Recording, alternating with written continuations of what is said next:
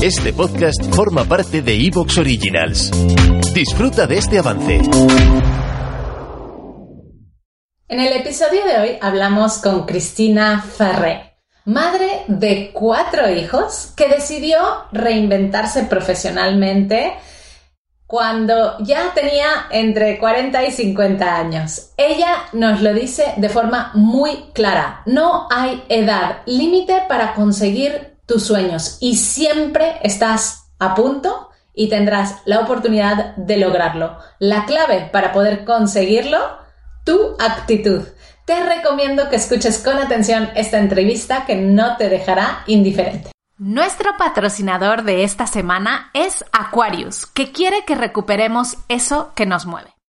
Lo que a mí me mueve sin ninguna duda son las ganas esas que me motivan a seguir intentando y reintentando todo aquello que me motiva en mi día a día, a pesar de que a veces, como a todo el mundo, las cosas no me terminen de salir como esperaba.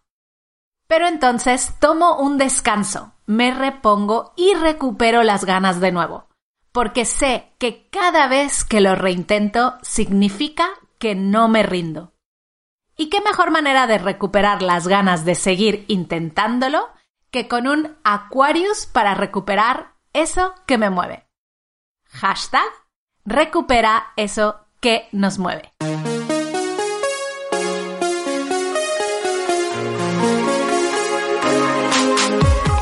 Bienvenida a Madres Reinventadas, presentado por Billy Sastre, un podcast para madres que están redefiniendo el concepto de trabajar sin renunciar a su vida familiar.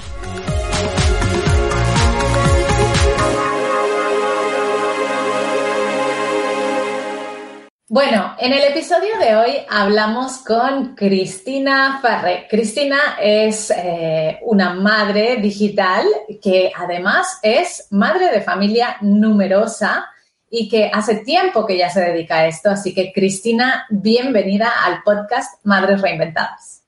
Muchas gracias, Billy, y encantada de estar aquí contigo. Yo estoy encantadísima de tenerte. Mm convencida de que tu historia de reinvención va a ayudar a muchas otras madres a conseguir sus propósitos. Eres un ejemplo de que todo en esta vida, todo lo que nos eh, propongamos, lo podemos conseguir. Así que deseando conocer tu historia. Cristina, empezamos con la pregunta más importante y es cómo se llaman tus hijos.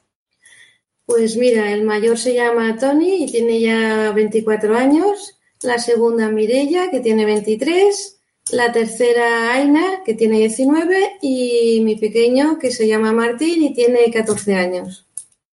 Ya todos son adolescentes, ya. Todos, todos sí, bueno, ya tienes algunos que ya han pasado la adolescencia, ¿no? Sí, bueno, ahí estamos. ¿Ah, sí? Uy, uy, uy, no me digas que dura tanto, porque entonces yo...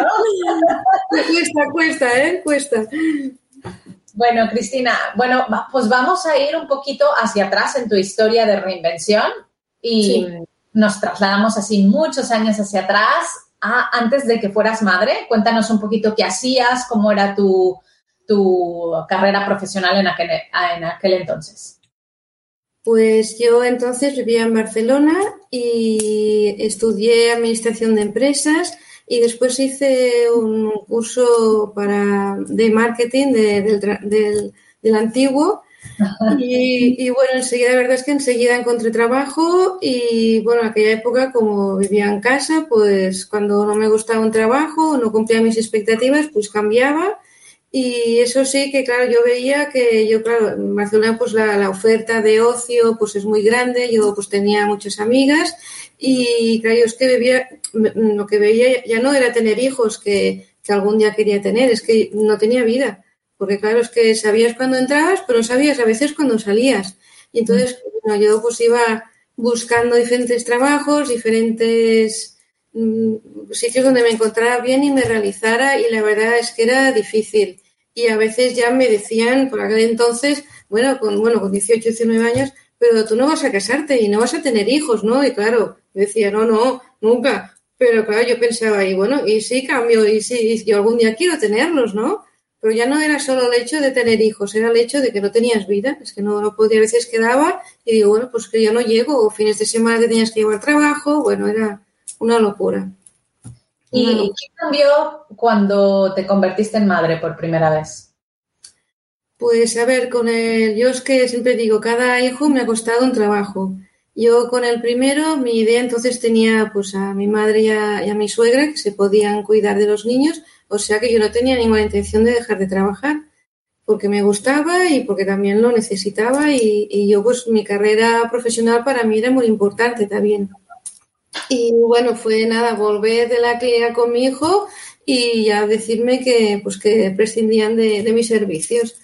Aún así, volví a trabajar muy rápidamente y me volvió a pasar exactamente lo mismo. Fue tener la niña y decir, tranquila, tranquila, que estamos contentos contigo, que no pasa nada. Y otra vez me encontré la carta de despido en el buzón, que hoy creo que no es ni legal, pero bueno, estamos hablando de hace 20 años, ¿no? Con la tercera, pues igual a los 15 días, pues lo mismo. Y ya con el cuarto no perdí el, trabajo porque no trabajaba. Ya nos mudamos, ahora vivo cerca de Barcelona, en un pueblecito, y aproveché pues para estar cuatro o cinco años en, en, casa porque de los pequeños, pues aunque estaban con las abuelas y estaban muy bien cuidados, pero claro, me perdí muchas cosas. La tercera, pues ya iba, yo muchas veces los dejaba a las 8 de la mañana, los iba a recoger a las 6 y claro, no solo tú, la, dualidad y la culpa esta que, siempre nos fragelamos, ¿no? Sino a veces, y una cosa que, me dolía, ¿no? Que otras madres o compañeras de trabajo encima te, metían sal en la herida, ¿no? De, hoy pobre, si los dejas tantas horas y pobrecito. Y claro, de la, el cargo de conciencia que tienes tú y, toda la sociedad, ¿no? Que, que, te dice lo mala que eres, pues a ver qué hago, ¿no? Como yo, yo creía, ilusa de mí, que, que podía conciliar bien, pero la verdad es que lo ponen muy difícil. Porque... esa frase que has dicho, Cristina, o sea, me ha impactado. Tienes cuatro hijos y dices que cada hijo te ha costado un trabajo. Sí, sí. Eh, la verdad es que a mí me, me, duele seguir escuchando historias así porque creo que ser mamá aporta un montón de cosas a, las empresas, o sea, las mujeres que están ¿Tú qué crees que has adquirido a lo largo de los años gracias al hecho de ser madre, de tener estos cuatro ¿Te está gustando lo que escuchas? Este podcast forma parte de Evox Originals y puedes escucharlo completo y gratis desde la aplicación de Evox. Instálala desde tu store y suscríbete a él para no perderte ningún episodio.